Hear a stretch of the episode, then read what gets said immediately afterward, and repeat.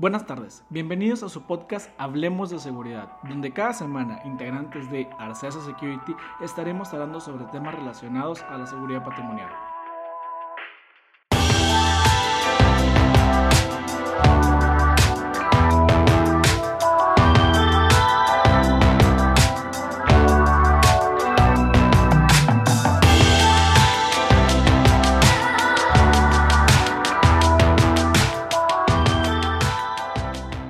Hola Alan, ¿cómo estás? Buenas tardes.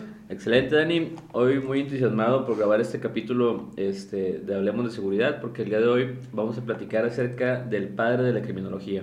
Ah, excelente, Víctor, ¿cómo estás? Buenas tardes. ¿Qué tal, Daniel? Buenas tardes, ¿qué tal, Ana? Buenas tardes, este, acompañándolos un capítulo más de Hablemos de Seguridad. Excelente, pues como me comentaste, Alan, hoy vamos a hablar del, del padre de la criminología. Ahí sí me dejas este, en blanco porque no soy criminólogo y básicamente no conozco el tema, pero te escucho. Víctor, eh. No, pues yo sí conozco el tema, ¿no? Este, tengo vagos recuerdos de, de- del padre de la criminología, César Lombroso, pero sí César me gustaría Lombroso. que, Justamente. que empezara. Vamos a, a empezar este, pues, con, con lo básico, ¿no? Este, eh, César Lombroso este, es conocido eh, ahora sí que en todo el mundo como el padre de la, de la criminología. Ahorita vamos a ver un poco el porqué. Y, y también vamos a hablar un poco de su persona porque es importante mencionar que ha sido una persona este, muy, eh, muy cuestionada eh, en cuanto a los postulados que ha, que ha hecho sobre, sobre el sobre todo sobre el tema del delincuente nato, que ahorita vamos a platicar un poco también este, acerca de eso, pero antes como preámbulo vamos a platicar un poco de él, ¿no? O sea, de, de quién era su persona y demás. Por ejemplo, tuvo muchos este, logros este, médicos también, además de, de criminológicos, ¿no? O sea, fueron muchas cosas las que, las que él hizo durante su vida. Por ejemplo, una de las cosas que él descubrió es que eh, la sa- bueno, primero que nada, el alcohol, él descubrió que no era únicamente para tomarse, también servía para curar las heridas. ¿Neta? Sí, eso, eso fue uno de los descubrimientos que, que tuvo este Lombroso porque fue médico de guerra también. Ok. Él, este... eh, ¿De qué año es él? Es nacido... ah, ah, En 1800... 35. Es correcto. Pero espérame, desde antes del 35, del 865, no se usaba el alcohol para desinfectar. No, no, no, no se utilizaba este, eh, para, para desinfectar las heridas en la, en la guerra. Esto, esto lo descubrió Lombroso hasta 1859. Ok. ¿Qué estaría haciendo? no? 1859, sí, eh, porque fue, estuvo este, No como sé, médico se en la me, guerra. me imagino el vato, güey, pisteándose un whisky, se le cae en una herida, ¡pum! Se limpia automáticamente. Sí, no, o sea, ahí se dio cuenta de que, porque en aquel entonces en las guerras, pues muchas de las muertes de los soldados eran por las heridas que, que tenían, ¿no? Por las infecciones, este, la gangrena y todo eso, ¿no? Entonces, pues él, uno de los descubrimientos que, que tuvo fue ese, que el alcohol servía para curar las heridas en ese sentido, ¿no? Para evitar que se infectaran. Ok. Entonces, ese es uno, uno, de, uno de varios, ¿no? Incluso, por ejemplo, la sal eh, yodatada, Ajá. la que consumimos este, hoy en día, la sal de mesa, ese también es gracias a él. Es, esto lo, lo descubrió en 1852. Hizo un, un estudio, este, una tesis doctoral que se llamaba Estudio sobre cretinismo en, en Lombardía y encontró el, la- el origen este, de una enfermedad que en ese entonces se denominaba como cretinismo eh, y la cura pues era el yodo. Entonces. Debido a eso es que utilizamos también la, la sal yodatada como sal de mesa. Ya por un oxo, güey. Fíjate que, que eso, eso nunca lo... No recuerdo haberlo visto en la, en la facultad. Alan. Que son puras geladas, Ay, ¿te que- acuerdas? Eh, No, no, no, lo no. Está sacando de la manga, ¿verdad? No, ahí te va. De hecho, este, la mayoría de la información que estoy sacando en, este, para, El de Wikipedia. para este... No, no es de Wikipedia, es del libro de, de Rodríguez Manzanera. Ok. de criminología. Este, muy buen libro, muy buen compilado acerca de la historia de la, de la criminología. Este, y hay un capítulo eh, especial que es para la escuela positiva. Hay que mencionar aquí que anteriormente el delito se veía desde una perspectiva meramente jurídica, que es la escuela clásica. La escuela clásica te marcaba que el delito debería ser castigado a toda costa, este, y entre más grande la pena, menos iban a delinquir. Ok. Esa era la lógica que tenía la, la escuela clásica. Entonces, Yo creo que es la que traía el bronco, no mochando manos. algo así, una escuela, una escuela meramente punitiva, ¿no? Mientras que eh, la escuela eh, positiva o positivista, como se le conoce también, pues lo que ellos este, buscaban eh, promulgar era que había que ver el delito y al delincuente como, como algo más, o sea, buscando un, un motivo tanto antropológico como social y en base a eso tomar la medida legal adecuada que ahorita vamos a ver cómo, cómo se llegó a eso, pero la parte fundamental de todo esto, este, sobre todo por el tema de la antropología, fue justamente el hombroso. Antropología, y esto de la cuestión antropológica va, va, ligado totalmente a la parte que estamos viendo ahorita. Por ejemplo, en el caso del hombroso, este, eh, su familia quería que él estudiara leyes, pero él dijo, no, yo quiero estudiar medicina, y se convirtió en, en médico. Entonces, gran parte de que... Eh, de, lo, de las, de las, de las este, hipótesis que él, que él tenía eran basadas en cuestiones médicas y antropológicas. Antropológicas no en el sentido cultural, sino en, en otra parte de la antropología que es enfocada a las partes del, del cuerpo humano. Exactamente. O sea, sacar una media, o sea, a los rasgos físicos per se. Exacto, ahorita vamos a hablar un poquito más este, acerca de eso. Y eh, otro de los grandes logros que tuvo, que tuvo Lombroso en, en su tiempo y ese fue uno de los que eh, tuvo controversia en su tiempo, fue una cura para una enfermedad en aquel entonces que se conocía como pelagra, que era este, afectaba principalmente a los gallos. Okay. Este, los gallos se, se, enfermaban este, y pues ya no podían ser combustibles y, eso, eso, traía un problema en, en Italia. Entonces, eh, en su tiempo hubo un concurso me cae, ¿sabes qué? Vamos a ver. que le llaman, güey. Para ver quién puede descubrir la cura de, de, la pelagra. Entonces, este, pues ya hicieron el concurso. Él se dio cuenta en base a un estudio que el problema era el maíz, que estaban dándoles maíz contaminado a los gallos y por eso este, se enfermaban y, y ya, no, ya no los podían utilizar. Algo como las vacas locas. Algo similar, exactamente. ¿También les daban maíz a las vacas? No, las vacas locas es otra, es otra cosa, pero aparte de lo que comían hacía que, que, que se le botaba la canica. Llevó, llevó este, un gallo alimentado con maíz del que se le daba generalmente a los gallos, este, este, estaba enfermo de pelagra, y otro alimentado con, con maíz este, normal, normal sin, sin, contaminar. Este, y el jurado en aquel entonces este, concluyó que eran gallos amaestrados este, y que era un engaño, ¿no? O sea, era un engaño del hombroso. Sí. Pasaron, pasaron varios años hasta que, hasta que llegó el punto en el que aceptaron que... No era tanto engaño. Que no era engaño, exactamente. Entonces, esos son algunos de los, de los este, logros médicos que, que llegó a tener este eh, Lombroso en, en, su tiempo. Yo creo que el, el, el más este, mm, relevante en ese sentido pudiera ser el del alcohol. Sí. Definitivamente. Y la sal yodada también, Sí, también, ¿no? O sea, y, son logros, este... Pero ahí fíjate que la sal, güey, la sal me, me causa ruido porque lo que es como sal, como tal, se venía usando desde antes de los, de los 1800, güey. La sal se usaba como... De hecho, la palabra salario viene que antes te pagaban. Te pagaban con sal. Sí, pero es, es, específicamente la sal... Yodada. Con el proceso que, que lleva actualmente. Ya. Entonces, este Ah, bueno, por ejemplo, en ese tema del, del concurso del maíz, el premio eran 20 mil liras, que no sé cuánto equivalga hoy en día ni cuánto equivalía ahora entonces. Eh, hay, calculador, hay calculadoras en internet que te hacen eso, pero... Pues no tiene caso, ¿no? Un barote, el, el, punto es que nada más le dieron mil como premio de ah, consolación.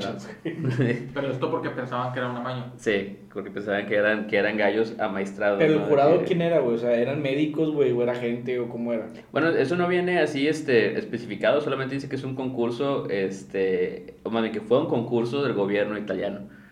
Ahí sí no, no sabría decirte quién haya sido el, este, los jueces que llegaron a, a esa conclusión, ¿no? eran gallos del rival, güey. Pero sí, digo, fue, fue algo que, que me llamó mucho la atención en, en, su momento, ¿no? Sí, es un dato muy interesante, digo, yo la verdad desconocía, desconocía esos datos. Y aparte, bueno, quiero preguntar, aparte de todo lo que ya nos dijiste que hizo, ¿qué más hizo este vato? O sea, ¿cómo, cómo lo llegaron a llamar como el padre de la criminología? O sea, bueno, el, todo esto empieza en 1871, ¿ok? Porque eh, para ese entonces, pues Lombroso ya estaba realizando estudios este, antropométricos, ya relacionados a, a, cuestiones este, corporales, y en aquel entonces vio el cráneo de un delincuente famoso, que, eh, que aquí lo mandan como Villella, no sé cómo se pronuncia porque debe ser italiano, entonces no, no estoy seguro ahí de cómo... Algo así, ¿no? Con, con, la mano, sí, con la mano exactamente, ¿no? Si no, no, no si no lo cena. no. Sí, exacto. No, no te entienden, güey. Entonces ahí, al momento de estar viendo el cráneo, él observó una serie de, de anomalías este, que lo hicieron pensar en su momento que los criminales pues eh, eran criminales por tener ciertas deformidades craneales este, y por cierta similitud con ciertas especies animales. Entonces, La se me vino a la mente una mollera sumida. Ándale, o sea, por poner un ejemplo, sí, ¿no? No, no, es por poner Ah, un perdón. ejemplo, porque, o sea, había facciones que él marcaba como que eso era lo que decía que era un criminal. Sí, Hoy- no, Alan, sí, Hoy, hoy en día también hay ciertas teorías que hablan, que hablan de eso, o sea, que hay varios asesinos seriales que, que cuando eran niños sufrieron Un golpe. Este- Eh, hay un. Ay, cabrón, no me acuerdo cómo se llama la, la triada de algo. Que es la triada, creo que McFarland, McDallan. Una, que es abuso sexual, drogas y un golpe. Mm, Es un golpe, eh, abuso, o sea, padre ausente y sadismo con animales. Ok. Si desarrollas esos tres, o sea, puede ser, o sea, el golpe, este, que se sigan orinando un padre ausente o todo eso, que se orinen en la cama a, a edades grandes y tendencias pirómanas o sadismo con animales, es la, la triada de, de asesino serial. Ok, digo, son, son teorías este, que no creo que estén tal cual Documentadas. comprobadas, sí. Son pero, teorías, pero vaya, son, son, son teorías al fin al Son cabo, ¿no? patrones que se siguen, es lo que estaba hablando la vez pasada con un amigo y le estaba diciendo eso y me dice, güey, es que no lo vas a poder de, definir nunca porque te agarras un Ted Bundy, güey, que, que no cumplió las tres, cumplió dos, Sí. que cumpla uno, o te agarras este, a Manson, que bueno, ni siquiera es asesino como tal, sino fue el líder de una secta que sí tuvo todas. Es- Está muy complicado definir eso. Sí, definitivamente es, es complejo, ¿no? Si fuera algo tan fácil, pues ya habría una ecuación universal para poder detectarlos tal cual, pero pues no la hay hoy en día, ¿no? Incluso lo que vamos a empezar a, a discutir más adelante sobre las características del delincuente nato y demás, tampoco es algo que sea, eh, ahora sí que 100% eh, factual, ¿no? O sea, no, Son no- puras teorías. Ahora, Son teorías, exactamente. Imagínate tener la ecuación para poder detectar a un presunto delincuente. Digo, tú tienes todas las características de un delincuente, pero no has cometido. Eh, un espérame. Víctor, ¿verdad? No, no, tú, por, ejemplo, por poner un ejemplo, tú, Alan, tienes todas las características de un delincuente. Más ¿Es o porque menos. soy moreno? Digo, pues más o menos. Pero, o sea, tienes Porque vengo de un barrio conflictivo. Pero todavía, espérame, todavía no cometes un delito. ¿Eso crees tú? No, no, pero supongamos. Es- eso lo- ha sido. Eso yo lo hablé con una psicóloga hace poquito y me dice, o sea, ¿alguno de ustedes en su vida en cualquier momento se ha puesto a imaginar de que dice, no manches, ese vato sí, sí le puedo arrancar la cabeza o te enojas tanto con alguien y dices, no me o sea, el- te imaginas cómo le empiezas a pegar, este, que hasta lo matas, que, dices, que sí lo mataría. Pues sí, ¿no? O sea, alguna vez, lo, alguna Sí, vez- alguien se, o sea, lo- no quiere decir que lo hayan hecho, pero lo han imaginado. Sí, sí, yo sí. Bueno, el punto es, dice, a ese punto, güey, tú ya eres un asesino. ¿Por qué? O sea, lo has imaginado, pero no has, no has conocido el detonante que te haga hacerlo. No si me Ok, explico. sí, sí, sí. O sea, si, si tú ya lo ves, güey, y ya lo, ya lo, ya lo aterrizas como tal, este, dice, o sea, tú, tú ya, o sea, tú ya lo ves que lo puedes hacer. Tú ya lo fantaseas, pero tienes que conocer el detonante que te haga hacerlo. O sea, posiblemente ese detonante nunca va a llegar, güey. Pero ya una vez, o sea, ya te, no, no es como tal te pueden llamar asesino porque físicamente no lo has hecho, pero sí, lo, o sea, sí eres capaz de hacerlo. Ya lo concebiste, ya lo pensaste. Ajá, ya lo, conce- Pero- ya lo viste. Ya lo racionalizaste. El, el hecho de pensarlo y racionalizarlo no quiere decir que va a pasar. Es porque no, no has conocido el detonante, güey. O sea, porque no, no ha habido un detonante que te haga hacerlo, güey. Y pues si ese detonante nunca va a llegar. A lo mejor nunca va a llegar. Pero si llega ya lo, o sea, ya lo, ya lo, como dice Alan, ya lo racionalizaron, güey. O sea, ya, ya lo pensaste y si ya lo puedo hacer. Entonces, sí tiene que ver algo en el que o todos podemos ser este, criminales o, o hay un cierto patrón de gente que es Digo, de que hay un patrón, tiene que haber un patrón. ¿Tú crees? Pienso yo que sí. ¿Qué opinas tú, Alan, de que si hay un patrón de gente? Un patrón de gente tal cual. Es que es complicado. o sea, No de porque- gente, de características, ¿no? Mira, hay. eh, yo lo veo de esta manera, ¿no? Hay ciertas características que sí se heredan. Y, y ahora, también hay ciertas cuestiones físicas, este, glandulares principalmente, que sí pueden servir como detonante para que una persona pueda tener una tendencia o una probabilidad mayor a caer en una delincuencia, a caer en una... Eh, a- no, no delinquir tal cual, sino una, sino una actividad antisocial o una conducta antisocial que ya puede ser catalogado a lo mejor un delito si lo ves desde el punto de vista Una legal. sociopatía, una psicopatía. ¿A, a qué me refiero con esto? Por ejemplo, por cuestiones genéticas y, y hereditarias, a lo mejor eh, ciertas glándulas que tenemos hacen que una persona genere más adrenalina que otra. Ok. Entonces, en un punto, si, si tienes la adrenalina demasiado arriba, puedes llegar a lo que se conoce como un acting out, que es cuando actúas fuera de ti mismo, cuando ya no estás consciente de lo que estás haciendo. y Es la banda que se va, güey, y regresa después de haber hecho un cagadero. respondes ante un estímulo, antes, o sea, a lo mejor, a lo mejor, este, a lo mejor tú no eres un criminal, ni tienes ganas de serlo, ni tienes este, las cuestiones morales como para convertirte en un delincuente, pero no sé, estás en un bar, alguien te la hace de pleito y tienes una, una cuestión hormonal de que tengas mucha testosterona, mucha adrenalina, y a lo mejor vas a reaccionar muy rápido y eso va a provocar que a lo mejor llegues a, a lesionar a alguien, a matarlo, y, y, eh, legalmente te conviertes en delincuente tras cometer un delito. Y no es porque lo quisieras o algo, sino que hubo un estímulo que te lo, que te lo generó en ese momento.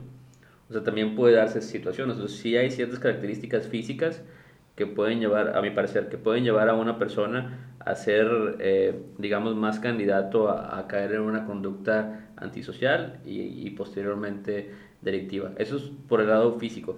Ahora, Pero bueno, definiendo delito, güey. Delito lo incluyes como cualquier cosa fuera de la ley. en que, Robo. no, no fuera de la ley, dentro de la ley, porque la ley es la que te marca en los códigos penales qué es un delito. O sea, se o sea, eso iba. Bueno, formulé mala pregunta. O sea, tú estás hablando de un delito como cualquier cosa que no sea legal. O sea, hacer una cosa ilegal es cometer un delito. Bueno, es que te digo, o sea, todo depende, o sea, todo, todo aquí es muy, muy teórico, porque, por ejemplo, o sea, tú te conviertes en delincuente hasta que te comprueban un delito, o te conviertes en delincuente antes de que te lo comprueben. Te conviertes en delincuente desde que te lo comprueben. Si yo me robo algo y nadie se da cuenta, ¿soy un delincuente o no? Sí. ¿Por qué? ¿Por qué te lo robaste? Demuéstramelo. Porque, o sea, es que un... O un- sea- es que- ok, si nos vamos al, A la- tecnicismos, ¿no? A O sea, en el marco legal sí, o sea, pero bueno, mi pregunta Porque era sí, más- el robo es una conducta antisocial. Ajá. Estamos de acuerdo en eso. Es algo que va en contra de las normas sociales que tenemos. Sí, es perfectamente. Pero, pero vaya, o sea, es, es como lo que dicen de los árboles, ¿no? Si un árbol se cae y, y no hay nadie para escucharlo, ¿hace ruido o no hace ruido, no? O sea, ¡Ah, caray! Güey, ¿cuánto- si no la controlas, no la fumes, güey, pero... No, pues, esa pregunta no me la esperaba. Sí, yo tampoco. no, díganme, güey. díganme su opinión, a ver, ¿no? O sea, Si un árbol se cae y no estaba nadie, Y no sé, no, había nadie que lo escuche. ¿Hizo ruido o no hizo ruido? tuvo que haber hecho ruido. ¿qué es el ruido? Sonidos que emitimos o que se emiten. Son, on- son ondas, pero no tiene que, haber, tiene que haber un emisor y un receptor, ¿no? O sea, No, no, es, es, es en la comunicación. Y cuando hay emisión y receptores en la comunicación, tú puede haber sonido siempre, güey, porque si tú lo que vas a decir son ondas, güey. Las ondas, las ondas viajan, güey.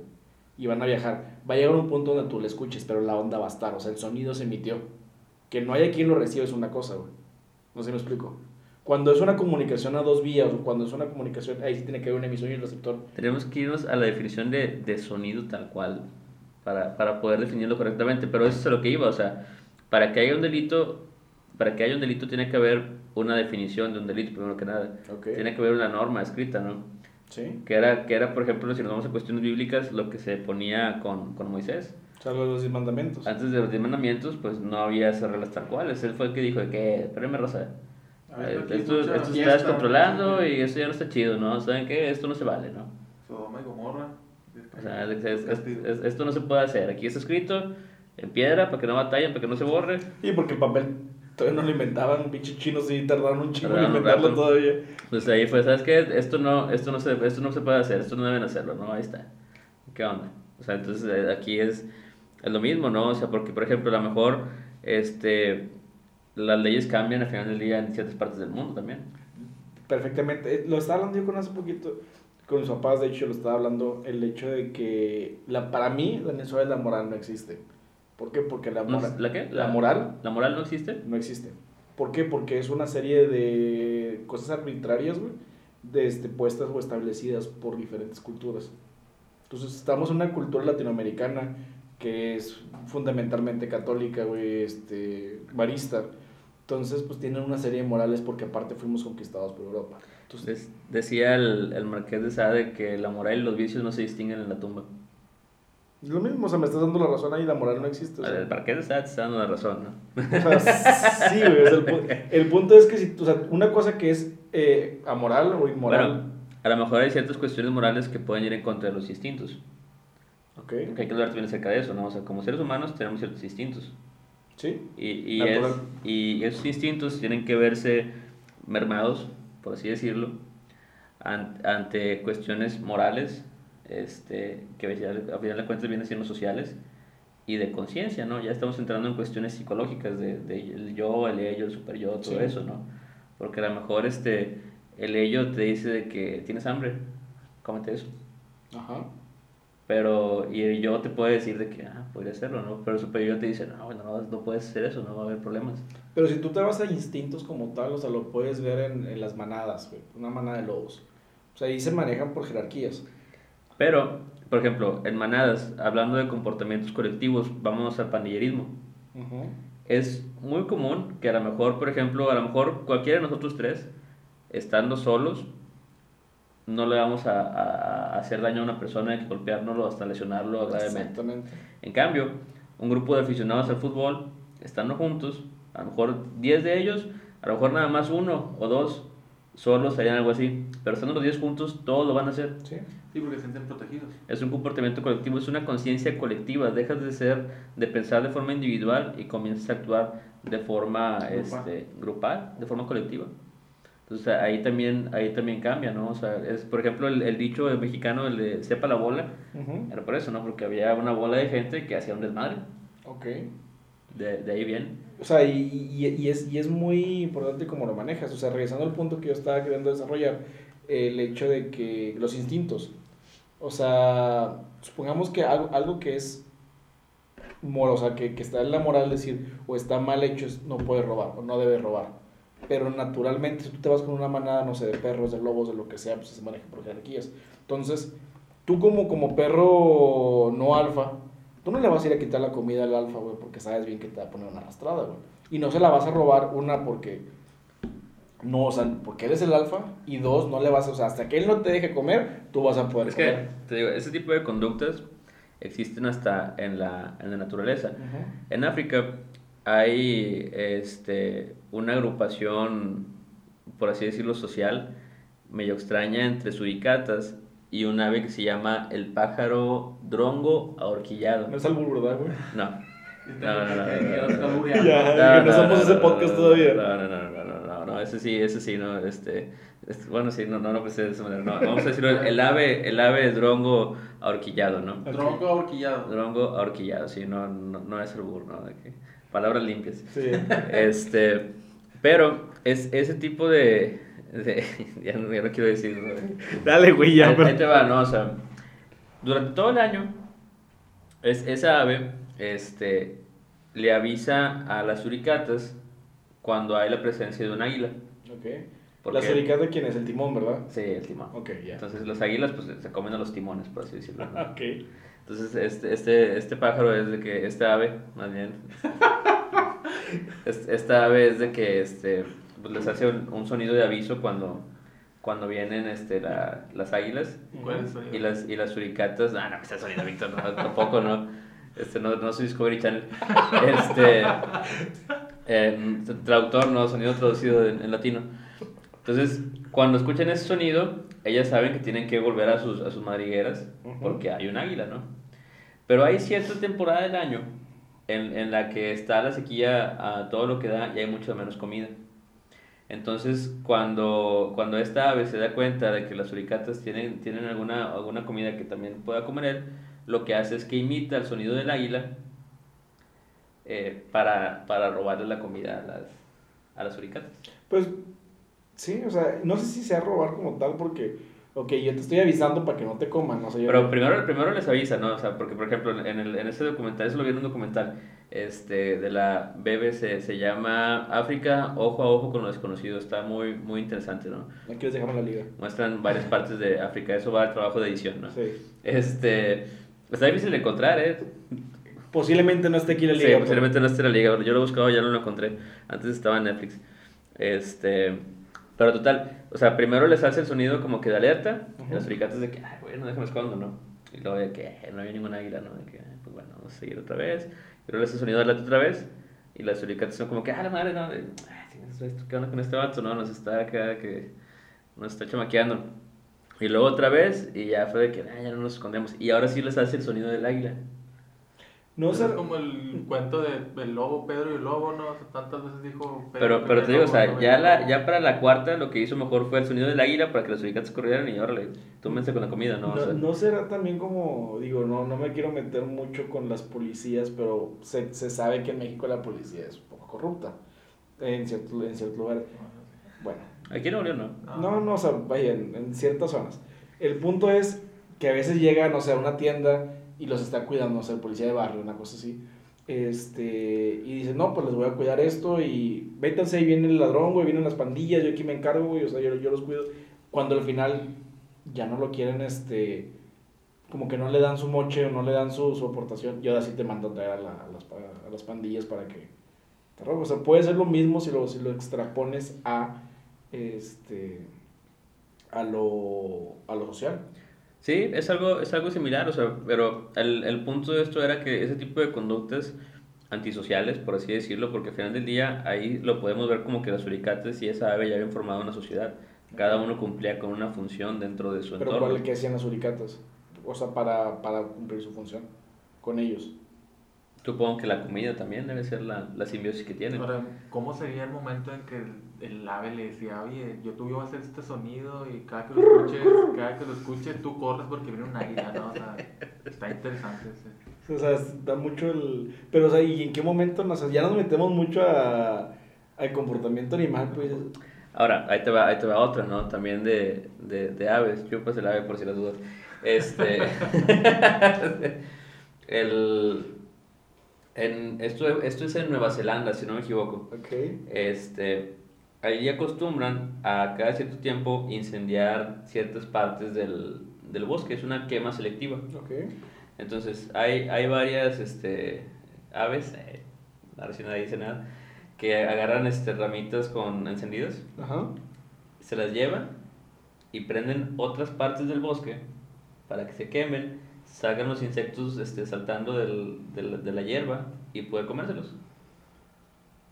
Ah, ya estás choreando tú, Alan. Sí, güey. Ah, ya estás- Es- eso, Muchos lo, aves pirómanas, güey. eso, eso lo vi en el, en el planetario alfa, en, en IMAX y todo el cotorreo. ¿En serio? ¿no? O sea, sí, es, es real, pueden No, y tiene mucho sentido, güey. O sea, al fin y al cabo los animales son mucho de instinto, pero la persona que diga que, que no piensan, o sea, piensan, o sea, sí pueden tomar decisiones, güey. Claro. No, y lo ves a veces, sale en Facebook, salen memes donde un perro va a cruzar una avenida y el perro toma, agarra un puente y ves una persona abajo cruzando este, un puente peatonal y ves una persona, ves a un humano cruzando la avenida corriendo enfrente de todos los carros, ¿no? Te das cuenta, ay, el perro piensa más que un ser humano.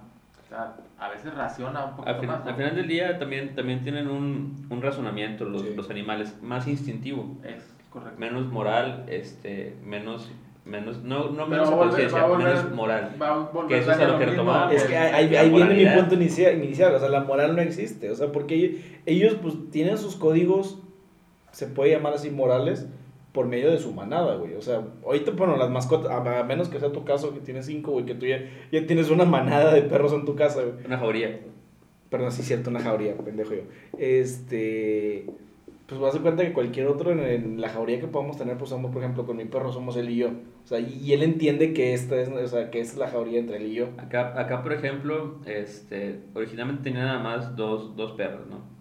Entonces, eh, una de ellas se convirtió en la, en la dominante Ujú. a través de fuerza física con, con la otra, ¿no? Y lo que tuve que hacer yo fue vencer a esa físicamente para tú ser el alfa. para yo ser el, el líder de la, de la manada, por así decirlo. O sea, en pocas palabras la golpeaste. Los demás, no, no, no es que nos golpear, es someter, Somete. porque los, los perros no golpean, los perros se someten. Si tú te das cuenta cómo, cómo luchan por poder los perros entre ellos, realmente luchan a no lastimarse. Ellos luchan de forma de que se, sí se muerden un poco y se tumban, se revuelcan, se- pero en sí gana el que tenga este, el que tenga el otro con patas arriba y sin moverse, ¿no? Casi casi te pauta. Sí, sí, exactamente. Es- ese, es el que, es el que gana, ¿no? O sea, hasta que el otro se rinde. Entonces, así es como ellos marcan quién es el, el dominante. Eh, al menos en, eh, en hembras, por así decirlo, ¿no? Porque las, las perras que yo tenía son, son perras. Y lo que hice con ellas fue que las, las siguientes, que la siguiente generación que fue, que fue llegando eran perros más pequeños y se iban educando a, a, digamos, imitar el comportamiento de los perros más grandes. Sí. Ya fue, fue un, este, por así decirlo, un entrenamiento automático porque las primeras dos ya sabían cómo comportarse. Como hay un, hay un experimento que hicieron similar a eso, este, donde estaban en una jaula, che, jaulota grandota, 10 changuitos, y Ah. tenían, tenían una, unos plátanos colgando, estaba una escalera y estaban unos plátanos. Entonces estaban en el... el- Me suena que va a ser un chiste. No, no, no, por, por- por- por Dios, por Dios que no es un chiste, es un experimento real. Este, el punto es que estaba la, los plátanos colgando en la, en la jaula, güey, estaba en la escalera. Entonces, cuando un changuito quería subir, agarrar los plátanos, bañaban a todos de agua. Ok. Entonces, haz de cuenta que el vato estaba queriendo subir y bañan a los demás changuitos, los que no subieron. Este, y bueno, entonces de cuenta que después sube otro, güey, y bañan a los demás de agua. Y a él no lo bañan.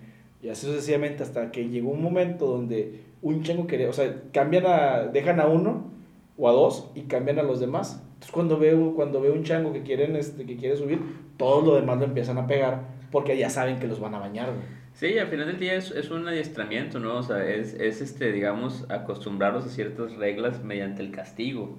Sí, pues es Y- lo que pasaba en la, en la secundaria. Yo recuerdo el, prefecto nos decía: si se para uno, castigo a todos sin recreo. Por uno, Bueno, ahí van, ¿no? Hay, y hay otro, güey, que dices, bueno, eso nada más funciona en animales, o sea, ese tipo de, de cosas. Pero hubo otro, güey, que hicieron el mismo concepto en una sala de espera. Haz de cuenta que estaban, no sé, tres personas en una sala de espera. Entonces, uno era, era del, de parte del equipo de- del experimento y los otros dos eran personas normales. Estaban en una sala de espera y cada cinco minutos sonaba un pitido y se paraba. Y bueno, bueno, dos- 10 segundos paraba y se volvió a sentar. Pasaron como tres o cuatro veces cuando los otros dos, güey, Ah, sí lo vi. empezaron a hacer lo mismo. hacer lo mismo. Y luego los, em- o sea, igual sacaron a los demás y metieron a nuevos y hacían lo mismo. Llegaron a un punto donde todo el que entraba, los, o sea, veía que todos se paraban y se sentaban en el pitido y pues yo Ese es el, el comportamiento por imitación. Ajá. Por ejemplo, lo, lo que tú decías ahorita de, de los changos nos sirve como ejemplo de cómo se manejaba antes la, la escuela clásica, que era lo que mencionábamos ahorita, de cómo el, el, el derecho en aquel entonces se enfocaba únicamente en el castigo. Cometiste un delito, ya delito por, por definición encuadrado en, en el Código Penal, este, bueno, ahí te va el castigo, ¿no? Y, y yo sé que si te pongo un castigo más grande y un castigo mayor, ya no lo vas a hacer y los demás no lo vas a hacer porque va a servir como ejemplo. Ese es el pensamiento de la escuela clásica. Entonces, eh, posteriormente a esto, llega, llega Lombroso con la escuela positiva, este, pero esto no, no lo hizo él solo, o sea, él eh, llegó a, a, a, digamos, obtener el mando de un centro psiquiátrico donde comenzó a hacer estudios sobre los delincuentes y demás y notó varias, varias cuestiones, entre ellos varias cuestiones físicas en, en, en particular, empezó ahí a, a medir cráneos y demás. Y en 1876 es, es cuando se considera el, el nacimiento de la criminología como ciencia, cuando en base a todos estos estudios que, que él hizo, él eh, hace un, un libro llamado Tratado Antropológico Experimental del Hombre Delincuente, poniendo ahí los hallazgos que fue, que fue encontrando. Poco después de esto, eh, se une a él, en el, esto fue en el 1879, se une a él Enrico Ferri, un sociólogo, comunista, bueno, marxista, por cierto.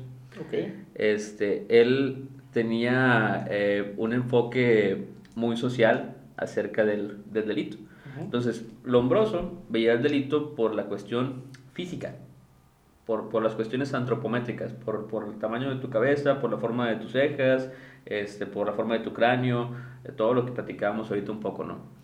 Y, y Ferry le dice de que, oye, pues es que también el entorno social Influye. influye mucho, ¿no? Que es un ejemplo de lo que tú mencionabas ahorita, ¿no? De cómo si una persona se para, los demás van a empezar a pararse, ¿no? Si una persona se desarrolla en un ambiente este, Religioso, por ejemplo. religioso, pues muy posiblemente, no todos, pero muy posiblemente va a heredar gran parte de sus valores este, religiosos Exactamente. simplemente por mera, por mera costumbre. Igual, si tú te, te desenvuelves en un ambiente este, conflictivo, en un ambiente delictivo, con actividades antisociales, inevitablemente Lo vas a normalizar. vas a normalizarlo y vas a desarrollar algunas. A lo mejor por una cuestión moral, ahí siente la moral, este, o ideológica, tú puedes decir, ¿sabes qué? Yo no quiero esto. Yo quiero hacer algo diferente. O, Pero eres más propenso Eres a más desarrollarlo, propenso. porque, o sea, porque es lo que, lo que vives. O sea, es como una persona que tú dijiste, o sea, que crees en un ambiente eh, religioso sano. Digo, sin, sin que estar ligado, o sea, creces en un Sí, ambiente sí, sí. como debe estar, o sea, un ambiente que quieras, a una persona que no lo tiene o que es un ambiente conflictivo, pues eres más propenso a hacer lo que ves. y a normalizar eso que ves. Sí, o sea, al final del día normalizas, ¿no? Normalizas actitudes en base a la cultura que tienes y la cultura en la que te desarrollas, pues es la que tienes alrededor, la cultura nuclear. A lo mejor hoy en día eh, tenemos una cultura más globalizada, porque eh, debido a las redes sociales, el uso del internet y demás, pues ya la cultura que tenemos es una cultura que viene de un orden mundial, por así decirlo, ¿no? No quiero entrar mucho en temas de, de conspiraciones, pero realmente hoy en día vamos creyendo lo que nos, lo que nos dicen que tenemos que creer. Exacto. Y la pauta la marcan las redes sociales. Básicamente. Y ni, ya no es tanto la televisión, o sea, antes en su momento era la televisión. No, ahora son las redes sociales. Ahora son las redes sociales y el problema es que... Es más global. Aparte que es más global, pues ahí está Pati Navidad empezando a decir que las 5G es... Empezó con el Gamma Style. A ver, ¿por qué, güey? Se robó el punto. El Gamma Style lo bailó todo el mundo. Ajá. Pero bueno, hay canciones que... Fue, fue un evento No, global. pero bueno, no es cierto. O sea, si, si te vas a ese punto, vete más atrás, güey. Porque, o sea, yo me acuerdo cuando estaba en primaria, güey, en sexto de primaria, quinto, cuando estaba la de ACRG. ¿Qué, ¿Qué año fue eso? No, bueno, pero ahí todavía era televisión. No, era, También, no era un uso masivo de internet. Vaya, o sea, hablando específicamente de redes sociales. Que igual, a lo mejor también la televisión, o más bien, bueno, la música siempre ha sido. Es que siempre ha eh, sido a, a mundial. nivel mundial, sí. Sí, o sea, y si quieres pues, normalizar un baile, la Macarena, güey, que eso fue en los noventas, el ACDG, güey, el Gangnam Style, eh, Peter Languila. Pero después es más Pero, nuevo, por güey. ejemplo, este, el ¿tú crees que se ha bailado en Asia? Sí, güey, o sea, me, me acuerdo que en ese entonces Joel estaba de intercambio en Noruega y la banda lo estaba bailando allá. Las viejas son españolas, güey. Ok. O sea, las que las que he hecho son de España. Y luego, pues, hace cuenta que eh, Sí, pegas en Europa y pegas fácil. en toda Europa, güey. Y que por parte de Europa o de los países que conocemos como europeos están en Asia, güey. Entonces, sí, sí es como tal. Ricky Martin ha tenido hits en Asia.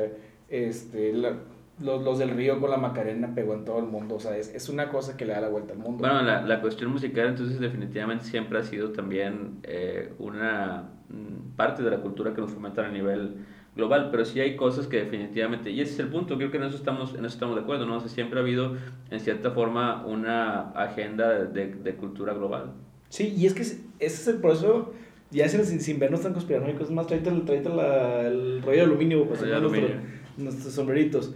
Eh, hay, siempre ha habido un nuevo orden, o sea, por eso le llaman de que el nuevo orden mundial, los Illuminatis y todo ese tipo de cosas que ya son más conspiranoicas, pero algo de tener es cierto, güey, o sea, no sé si es si nos metemos en... en- Yo, yo tengo una teoría de dónde viene todo eso, pero Mira, no, nos no van a sé si, el la pena. Al rato nos van a censurar. Ya no vamos a hacer Riggs ahora, güey. Este, claro, sin, sin los delitos. Que hablando de, de delitos, pues es lo que estamos este, viendo el Es tema. el tema. El punto es, yo tengo mucho esa intriga, güey, o sea, lo mencionaste, o sea, antropológicamente sí puedes definir a un delincuente, güey. O sea, puede tener esas tendencias. Es que eh, todo es muy relativo, creo yo, o sea, porque sería muy fácil decir, sí, sí puedes. Y también sería muy fácil decir, no, no puedes. Mira, por ejemplo, en cuestiones este, médicas, eh, los golpes en la cabeza, güey. ¿No viste la película Concussion con Will Smith? No. ¿Tú la viste? Bueno, está en Netflix, se llama Concussion. ¿Es relacionado a los golpes de americano? o- Sí.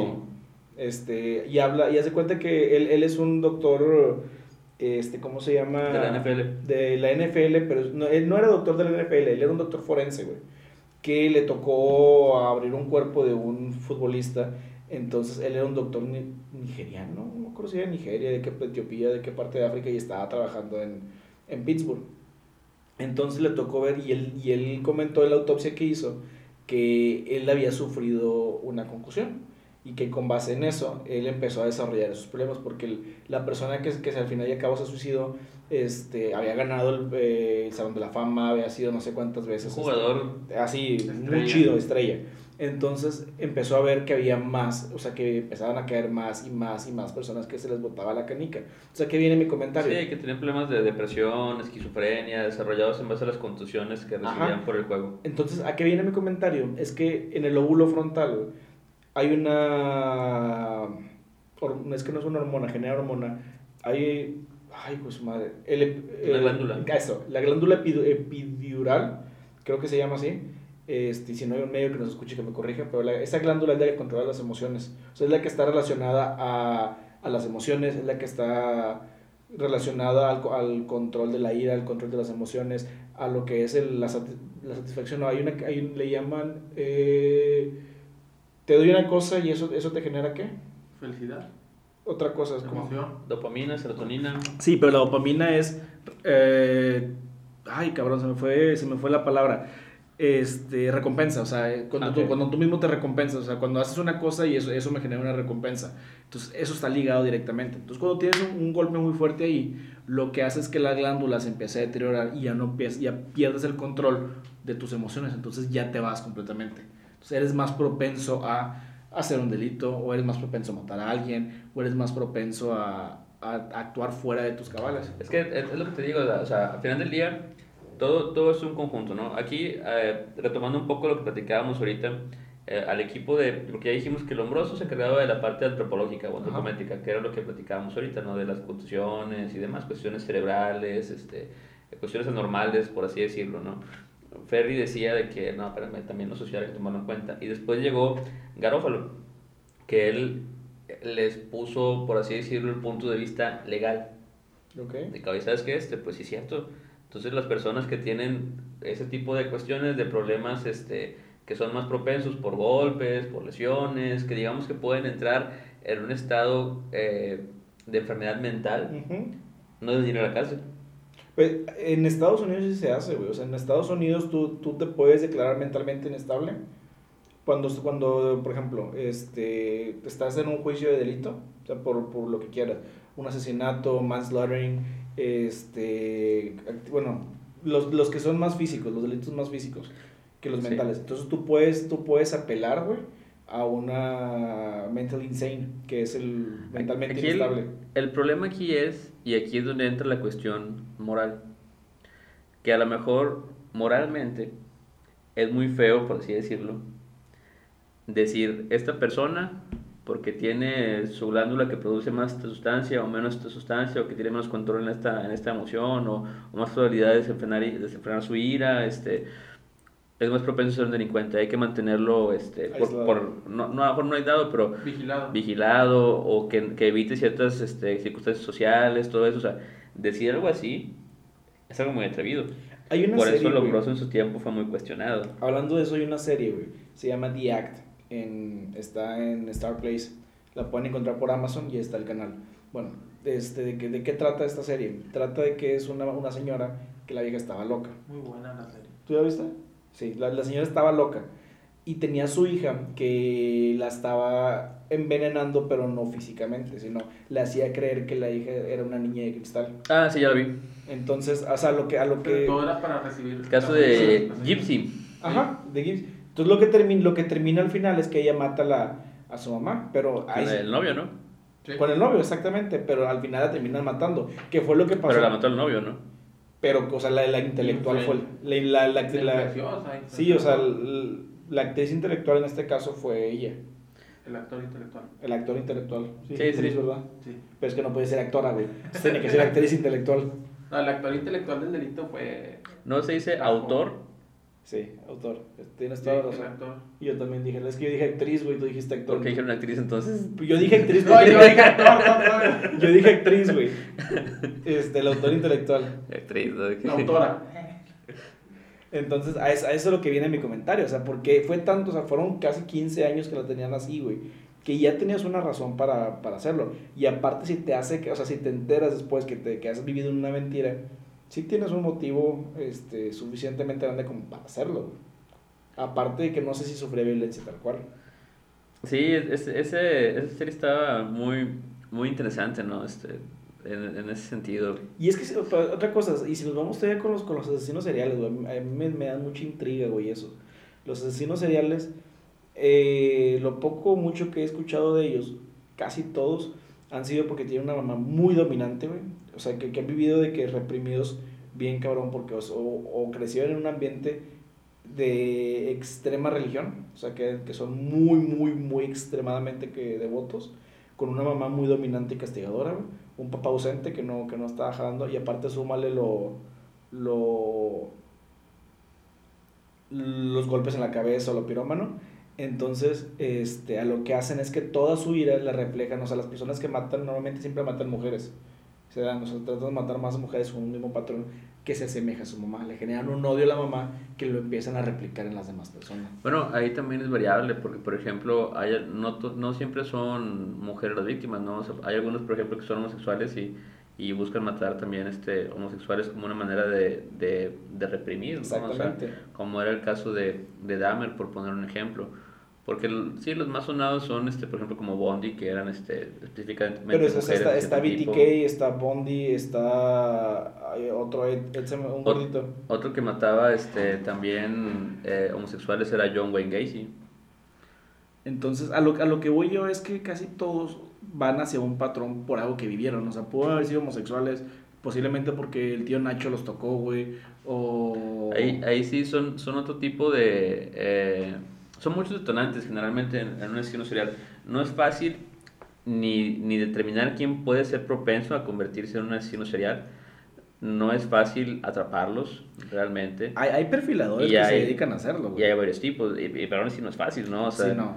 Eh, porque al final del día, pues tienes que reducir este, muchas variantes, ¿no? O sea, te pueden entrar tomar en cuenta si es un asesino organizado o desorganizado. Que de hecho todo eso, eso está como muy, muy interesante. No sé si hablamos la vez Es, pasada. eso es perfilación criminal. Ajá, Creo que- que no hemos platicado tal bueno, cual así de bien, eh, hay una serie que se llama Mindhunter, está en Mindhunter. Netflix, que te explica así como cómo lo perfilan a... Sí, la perfilación criminal es algo nuevo, relativamente, o sea, no tiene muchos años, de- debe tener unos 30 años a lo Sí, mejor, este, a, a lo mucho. Este, no, bueno, más, a lo mejor unos entre 30 y 40 años, este, pero no es algo tan, eh, Tan tan, antiguo. antiguo, ¿no? Este, ni, tan, ni tan desarrollado en, en ese sentido. De hecho, yo creo que aquí en México incluso no se aplica mucho, realmente. Y es que también es, es una cosa, al fin y al cabo, güey, si quieres verlo así cultural, güey, que en, que en México no, no se, o en Latinoamérica per se, no se invierte tanto la prevención. O sea, aquí no hay tanta prevención como latino que somos. Pues Somos más reactivos que preventivos. hasta eso, la perfilación criminal creo que, que se usa más de forma reactiva también en Estados Unidos. Porque es cuando ya tienen una situación así, cuando ya empiezan a buscar quién puede ser el perpetrador del, del delito. Aquí lo que pasa es que Sí, no, pero lo, lo hace reactivo, güey, por cuando ya, ya detonaste uno. O sea, porque no le puedes poner una perfilación a todo mundo. Pero, güey, lo que sí puedes hacer es que si, si hay un homicidio, güey, en vez de que lo dejes inconcluso, tú empiezas a buscarlo y ya te da más para encontrarlo y, o sea, y prevenir Sí. que siga pasando. pero sigue siendo reactivo, porque es cuando ya sucedió. ya algo. Eh, aquí yo creo que aquí no se ha desarrollado tanto porque eh, siempre se ha pensado, o siempre se ha dicho al menos, que los asesinos seriales son más una cuestión del vecino, ¿no? Este, una cuestión de, nor- meramente de Norteamérica. Y que sí hemos tenido, o sea. Pero aquí también los ha habido. Ahora, ¿cuántos habrá que no hemos llegado a, a detectar o que no se han llegado a detectar? Porque, por ejemplo, uno de los principales problemas que tenían en, en Estados Unidos, y ahí fue donde se dieron cuenta de que, de que tenían ese tipo de situaciones, era que los policías no intercambiaban entre ellos cuando tenían eh, asesinatos o escenas de crímenes, de escenas de crimen, perdón, similares o con los mismos parámetros, ¿no? No había quien, quien cotejara de que, oye, pues mira, aquí mataron a una mujer con estas características y la dejaron en esta posición, este, o, o este modo superandi, y en el estado de aquí al lado también, y en el de acá también, ¿no? O sea, y ya te fijas y ya, pues ya son 15, ¿no? O sea, ya son 10, o ya son 7, o sea, aquí no tenemos eso todavía. No, es muy raro. Y, y las veces que pasan es porque ya es muy evidente. O sea, O porque es una persona que ya tiene antecedentes penales, que está en la plataforma México para eso, ¿no? Pero antes de, de, o sea, pero fuera de eso, pues no, o sea, si, si, si cualquier persona sin antecedentes penales empieza a cometer delitos en, en varios estados de, de la República, va a ser muy difícil que lo encuentren. ¿Alguien se acuerda cómo se llamaba la Mataviejitas? Este, se me fue el nombre de la, de la señora. Ah, era Juana algo. Sí, este, que, que esa fue una de las, de- para, bueno, en mi caso fue de las primeras como asesinas seriales que hubo porque era, literal, bueno, su nombre lo dice, a viejitas, pero porque representaban, este, Juana Barraza. Juana Barraza, este, representaban algo para ella, güey, o sea, y es que dejar tú... Era luchadora, ¿eh? Era luchadora, sí. Este, creo que también era lesbiana, güey. Este, el punto Nunca es... le pregunté. No, es que yo estaba escuchando su, su, su historia, o sea, su historia hace poquito. De hecho, sigue, sigue viva todavía, está, en- está en Santa Marta, Catitla, Santa Marta, Catitla, este, tenía, tengo cadena perpetua. Pero sí, o sea, e- ella tenía como que un cierto patrón, porque ella trabajó creo que con una, una señora, una viejita, que era muy hija de la chingada con ella. O sea, a partir de ahí empezó a agarrar ese mismo patrón. Sí, ahí sí la verdad no, no desconozco, o sea, conozco nada más lo básico, ¿no? O sea, de que ciertos, ciertas, ciertas cosas así de cerca de ella, pero no, no he analizado bien la situación que tuvo de infancia y todo eso, ¿no? Ahí sí la verdad no, no, no sabría. La, la vez pasada me aventé un podcast de ella, este, muy bueno, hay leyendas legendarias, y sí, o sea, te explican así cómo empezó a sacar los, los crímenes. Sí, generalmente es, en leyendas legendarias hay buena, Buena información. buena documentación de, de información. También hay este, eh, varios de asesinos seriales que sí están, Muy bien documentados. sí, están completos definitivamente. Entonces, digo, a, a resumen, más o menos, ¿cómo podemos resumir o cómo podemos de- de- definir esto, güey? O sea, ¿cómo podemos decir? Digo, sé que esto nos da para horas y clases. y- Yo, yo creo que hay que irnos a, a, a los, eh, las promulgaciones básicas que tuvo la escuela, la escuela positiva, ¿no? Este, en, en su tiempo y, y creo que podemos plasmarlas de manera universal. Una de ellas es que únicamente, o sea, que, que no se debe basar únicamente el, el derecho en, en lo punitivo, ¿no? O sea, sin, sin analizar el porqué. O sea, definitivamente el, el porqué es importante y el adecuar la pena de acuerdo a, a cada persona también es importante, ¿no? Ahora, eh, otra cuestión también ahí es el tema eh, antropométrico.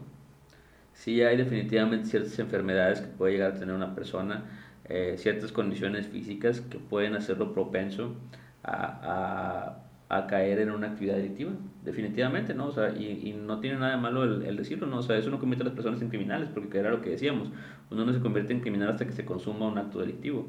Este, pero fuera de eso, pues, pues no tiene por qué verse mal, o sea, pero sí hay ciertas cuestiones que pueden hacer que una persona pueda ser más propensa, ciertas condiciones físicas, a lo mejor incluso enfermedades mentales también pueden ser un, una cuestión que puede llegar a...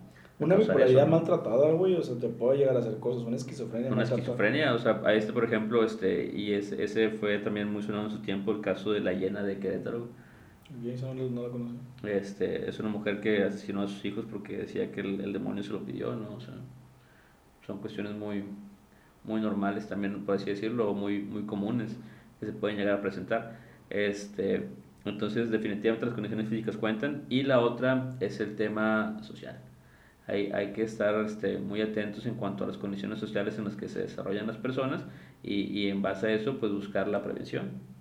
Aquí lo importante es, uno, la prevención. O sea, el, el evitar que, que las generaciones que vienen este, eh, abajo caigan en, en, en normalizar la, la cultura de violencia, la cultura de los delitos, este, y tratar de que, de que tengan este, pues una, una conciencia, ¿no? O sea, de, de qué es lo que tienen que hacer para poder desarrollarse de forma correcta dentro de la sociedad. Entonces es atacar la cuestión social, la cuestión física y la cuestión legal, porque también con la cuestión legal tiene, legal tiene que venir la redactación.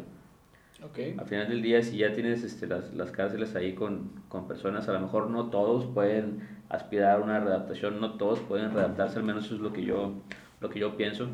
Este, esa es mi opinión totalmente personal, pero sí vale la pena identificar quiénes sí pueden redactarse y eso solamente lo vas a poder hacer en base a, a un estudio eh, dentro del sistema penitenciario. Y otra cosa, güey, que es muy importante, el que no sé si se hace, si, si se hace bien en México o no. El que no, o sea, no puedes mezclar en una cárcel a los delincuentes por igual. Por ejemplo, no, o sea, no puedes ponerlo con las personas de narcomenudeo a una persona que entró por robo menor, güey. Y no puedes ponerlo con los asesinos o con los este, Violador. violadores a una persona que, que es narcomenudeo porque se vuelve una escuela, güey. Sí, yo, yo también creo que sí es, sí es importante este, el, el segregar de forma correcta a los, a los delincuentes. Hay una serie este, noventera que se llama Oz. Ok. Este, era el, el prime de HBO en su, en su tiempo, ¿no? O sea, era el, el, el estelar de HBO. En, en Como. Game of Thrones de ahorita. Sí, así totalmente, ¿no? Tuvo varias temporadas, este, muy buenas series, les recomiendo también, difícil de, de encontrar, pero sí Ya no está en la puede. aplicación de HBO. Ah, bueno, sí, en la aplicación de HBO debe, debe estar. Sí, no, sí está, definitivamente sí está y sí vale la pena verla. Toca mucho esos temas de, de readaptación social. Hay, por ejemplo, un, un prisionero que cayó por, por atropellar este, a, una, a una niña este, tras conducir bajo el influjo de, de ebriedad. Este, y al estar en la cárcel, pues le toca estar con, con mafiosos italianos, este, con pandilleros latinos, eh, con blancos nazis, este, con musulmanes, eh, con, con bandas de, de negros este, que son variados, ¿no? Ahí sí son este, que caen por robo, por drogas, este, por, por cuestiones de violencia, y dentro de la cárcel, este, pues abusan de él, se hace homosexual, o sea, sí, ahí sí es un ejemplo de cómo si no segregas correctamente, pues puede suceder eso que dices, ¿no? O sea, Ahora, en la readaptación influirá mucho el tipo de cárcel, las condiciones que está la cárcel. totalmente. O sea, no, esto no me consta, pero a lo que había escuchado yo es que, en- no me acuerdo si era Noruega o Finlandia, un país nórdico, este, las, las cárceles allá, Noruega. las, sí, las cárceles allá son más que todo, o sea, sí son, ra- sí son, para- son readaptaciones, pero no viven en un, o sea, en barras tal cual. o No, sea, no, no sí, son cuartos, das cuenta que es un cuarto, y- el cuarto de tu casa. Y, o sea, y, tiene, y tienen terapeutas, tienen psicólogos, o sea, es, se enfocan directamente a una readaptación tal cual. Sí, sí, sí. Este, ahorita que, que cambiando el tema tantito, que me empezabas a venir de la etimología de dónde venía sepa la bola. Ujú. Y ahorita que decíamos de segregación de cárceles, me acordé de la, de la palabra o de dónde viene la palabra Jotos. Ok. tal.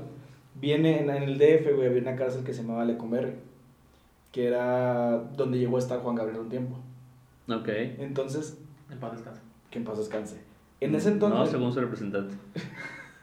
y le pusieron polígrafo. Le pusieron play Este, en, el, en los 50, 60 más o menos, era ilegal ser gay. Ok. Entonces ahí te metían el Lecumberri y te metían por delitos. O sea, el, el ala A era para cierto delito, el ala B era para cierto delito, sucesivamente se a la J. La J era Y para la gays. J era de los de puros gays. Entonces, de ahí viene, ah, es que son los Jotos, o sea, los, del- los, Los de la J, Los de sí. la J, y de ahí se quedaron. Ok, vaya, no Entonces, sabía de, que de- ya de ahí, venía de esa- ahí viene el- la etimología de esa esa palabra. etimología. Ahí es un ejemplo de cultura aprendida, ¿no? Ajá. Que es por imitación. Exactamente, entonces este, yo creo que hoy tenemos suficiente como para empezar a, a, a desmenuzar este tema, yo creo que le vamos a dedicar. Sí, Dios Mínimo eh, el siguiente episodio me gustaría que fuera de lo mismo, yo esperamos ya, ya tenerlo grabado para subirlo a YouTube. con video. Ojalá y, y les haya gustado. Este, nos desviamos mucho este, de- del, del tema original que era hablar un poco acerca de, del hombroso y demás. Este, Y posiblemente el siguiente también nos desviemos igual porque Sí. sí está muy interesante, pero sí, pero sí es, es interesante justamente eso, ¿no? El, el hablar acerca de, de la concepción, de la génesis del, del delito, ¿no? Al final del, del día yo creo que este, al hombroso lo que le hubiera gustado, que, que la gente que, que sigue estudiando todo este tema de, de la seguridad, de los delitos este, y demás, pues eh, tenga su opinión este, y discuta al respecto, ¿no? Incluso si, si a alguien le gustaría hablar con nosotros acerca de estos temas y demás, o tiene una opinión diferente, puede hacerla llegar, puede este, animarse a, a A participar venir. aquí en, en, en el podcast. los micrófonos están abiertos. Totalmente, este, el, el- al final del día, cuando hay un intercambio de, de opiniones, este, pues eh, uno crece culturalmente, ¿no? O sea, aprendes cosas nuevas. Exactamente. Yo me quedé pensando si el, del- el delincuente nace o se hace. Eso lo podemos discutir la siguiente, la en el siguiente episodio. Ya con, con estas bases que tuvimos, podemos empezar a debatir. Ya, la idea es que ya el próximo episodio sea con video. ¿Sabes qué sería bueno? O sea, traer dos posturas. Ujú. Hay alguien que diga yo creo que nace y alguien que diga yo creo que se hace. Pero, este, Ya hacemos un debate. la cuestión complicada es, eh, como decía ahorita, ¿no? O sea, alguien que se anime a decir yo creo que nace. Y alguien que se anime a que diga, yo creo que... Ah, del- Cualquiera va a decir que se hace, esa es una postura muy común. Pero alguien que se anime a decir que, que nace, no tanto, porque te digo, o sea, eso causa polémica, ¿no? Por cuestiones morales de que, pues, ¿cómo vas a decir que nace siendo delincuente y todo ese tipo de cosas? Todavía está muy mal visto el, el digamos, este, eh, decirlo de esa manera. Yo lo puedo, o sea, yo me puedo tomar esa postura, voy a investigar bien. Pero ¿cuál es el fundamento también? O sea, O sea, no, otra vez, güey, o sea, voy a- si va a ser un debate, voy a investigar el Porque fundamento. tendría que ser definitivamente una persona que, que tenga muchos conocimientos sobre cuestiones fisiológicas. Y que siempre Sí. lo haya tenido en mente, ¿no? Y- Porque y tú dices, yo puedo tomar esa Sí, postura, pero para, o sea, sí. Nada más para debatirlo, pues no, sería alguien que siempre esté firme, no, yo creo que el delincuente nace. En, en base a, a frenología, en base este, a... ¿cómo, ¿Te acuerdas tú, Víctor, cómo se llamaban esa, esa este, clasificación que tenían del ectomórfico, mesomórfico y eso? Endomorfo también. Te digo, la recuerdo muy. Endomorfo, ¿Sí, no? o sea, es, fos- me- entiendo que es fue, morfo por forma, pero endomorfo, que, o sea, endo que es. Es que hay ciertas características físicas que es una teoría, no recuerdo el, el nombre, lo voy a buscar, este, pero decía, por ejemplo, si tú eres, este, eh, es que también tampoco me acuerdo muy bien de cuál era cada una, ¿no? Pero decía que si eres de complexión delgada y alto, tienes más posibilidades de cometer delitos relacionados a fraude y cosas así, ¿no? Como un, güey, parece que es un test de Vice, güey, lo que, está, También lo que está- estás diciendo. Eran teorías, ¿no? O sea, de que También ese están los tiempo... factores climáticos, ¿no? Que dicen cuando hace demasiada calor, hay- tiende a haber más delitos de violaciones. O de, o de violencia física, ¿no? Por ejemplo, hay una, hay una cosa, no sé si, si es delito per se, el suicidio, o sea, no es un delito porque pues nunca te van a juzgar por eso porque tú te suicidaste, pero sigue siendo un homicidio, o sea, porque tú estás atentando contra, contra ti mismo. En, país, en países este, nórdicos, este, o mismo Japón, que sí está hasta cierto punto arriba, es donde más tasas de suicidios hay por estrés, por presión, porque no ven el sol en mucho tiempo, por depresión. Pero es es- tienes que ver la definición de delito de cada, de cada país. O sea, si, si analizamos la definición de homicidio aquí, a lo mejor no va a cuadrar el... Sí, no, o sea, el homicidio no es, o sea, un, un suicidio, suicidio no se puede llamar homicidio. Es más, o sea, fíjate, de, de- de realmente hasta a veces hay lagunas en, en la ley. Siempre pongo este ejemplo, ¿no? Este, la definición legal que tenemos para arma de fuego es un arma que utiliza una explosión para disparar un proyectil. Ajá. Una se llama no entra dentro de esa definición de arma de fuego Pero sí, sin nada. Pero no y de utiliza fuego. fuego. Pero no es un arma de fuego, ¿no? O es que técnicamente la pistola no utiliza fuego, güey. No, utiliza una explosión Ajá, para disparar un proyectil. pero Esa, no esa es la fuego. definición. Pero esa es la definición de arma de fuego. Vaya, o sea, y mientras que un proyectil, mientras que un este, lanzallamas no entra dentro de esa definición, ¿no? Sí.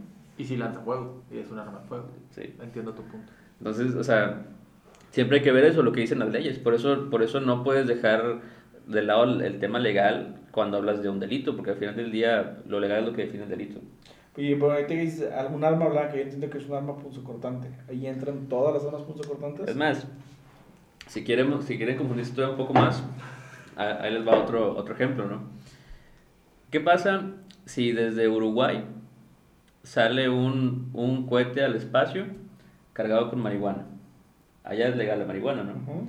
¿Sabes qué? Va- Pero durante el despegue algo sale mal y cae en un país donde es ilegal. Arabia Saudita, por ejemplo. ¿Es un delito o no? O si matas a alguien en la luna, ¿es un delito o Bueno, no? hay, hay, una, hay una cosa y es, esto es, esto es este, más real, güey. Tú estás en un crucero. Ajá. Ok. Entonces, todos los países tienen a- un cierto nivel o una cierta distancia de kilómetros que se llaman sus aguas, o sea, sus aguas. eh, Sí, sí, sí. sí, sí, sí. Una vez que entras a... He visto el capítulo de los Simpsons donde pelean changos. Ah, bueno. en Aguas internacionales. Ándale, exactamente, bueno. Sí. Una vez que entras a aguas internacionales, no existe la ley. Todo es legal. Exactamente, no existe la ley. Bueno, y si vas en Espera, un barco y naces en aguas espera, internacionales. Espera, es que eso es lo que voy, güey. No existe la ley, pero la ley es el barco en el que vas. O sea, el capitán es la ley, güey. O sea, él decide qué está bien y qué está mal. Con una, con una serie de, de, de bases este, morales y, por ejemplo, paso por estos, por estos Por países. los suyos. O, O sea, no, o sea, tienes, tienes como que una- un reglamento del barco, güey. Pero si tú robas ahí, no te pueden, no te pueden juzgar, güey, hasta llegar al próximo país. O sea, tú- leyes del capitán. El capitán dice que te bajas aquí mero. casi casi en la esquina bajan. Sí, o sea, por ejemplo, si tú, si tú matas a alguien, güey, dentro de un barco, o sea, te tienen que llevar detenido y te van a juzgar en el, en el puerto más cercano, güey. O sea, y si, si llegas al que sea, pero tú estás detenido dentro del, del barco, o sea, porque te están, o sea, el juicio que tuviste es dentro del barco porque tú legalmente no, no puedes ser juzgado en ningún lado. Entonces, el, el capitán del barco es la autoridad. Pero ahí ya estaría, porque imagínate, te consigues un buen abogado y. Es que eso puede pasar, güey, o sea, te sea, consigues un muy buen abogado y es que no me puedes juzgar ante ningún ante ninguna constitución o en ningún reglamento porque son aguas internacionales. Hay lagunas en las leyes. Las leyes no son perfectas. Sí, sí, sí. Siempre hay lagunas que se pueden aprovechar. Y eso lo ves en cuestiones fiscales, en cuestiones. Este, de Lo mismo pasa, quieras, lo ¿no? mismo O sea, pasa en los aviones, güey. Lo mismo pasa en los aviones que una vez que están en, en aires, o sea, que está sobrevolando un aire internacional o aguas internacionales, bueno, es que no hay aire internacional, sino aguas internacionales, este, la autoridad en, el, en, en la nave es este, el capitán. Ahora, ¿hasta dónde llegas hacia arriba, no? O sea, 30 mil pies. hasta ahí llega la autoridad. No, o sea, hasta ahí llega lo del avión, güey. Vamos a suponer que hay un avión que vuela más alto, ¿no? O sea, vaya, o sea, 50 hasta- mil pies. ¿Hasta qué punto es el que dices de que ya... Siempre, siempre y cuando no sea para, o sea, todo, todo espacio de una nación tiene una, una cierta, o sea, imagínate un cubo, güey. De, de- de su capacidad de, por ejemplo, está sobrevolando espacio aéreo mexicano o está sobrevolando espacio aéreo americano. Tienes un un cierto nivel, güey, donde ya es donde ya se representa, güey, un, estás sobrevolando mi espacio aéreo, güey. Volviendo a conspiraciones, ¿cómo sabes que no hay quien vuela más arriba de ese espacio aéreo? no? No, y sí, hay- sí hay gente, o sea, lo que, lo que tienes es eh, los radares, güey, los, los que te permiten ¿Y eso. quién, quién los rige a ellos, no? O sea, por ejemplo, ¿A quiénes? ah, pues, vamos a suponer que hubiera un vehículo que pudiera volar arriba del espacio aéreo delimitado. Pues precisamente por eso es que las muchas empresas están haciendo y tecnología o están limitando tecnología para que no lo puedan desarrollar. Si lo están desarrollando, güey, ya me imagino los árabes, ya me imagino los iraníes comprándola para poder bombardear un país, porque no te van a detectar los radares. También si tú si tú vuelas más O bajo, no nada más a ellos, también hay otros gobiernos que pudieran hacer lo mismo, ¿no? Exactamente, no, o si vuelas más, si vuelas más arriba o vuelas más, lo que sí estoy seguro es que si vuelas más abajo de, creo que tienes que estar volando entre 2, 3 mil pies, que estás hablando que son 2, 3 mil pies, son como 300 metros, ¿es cierto?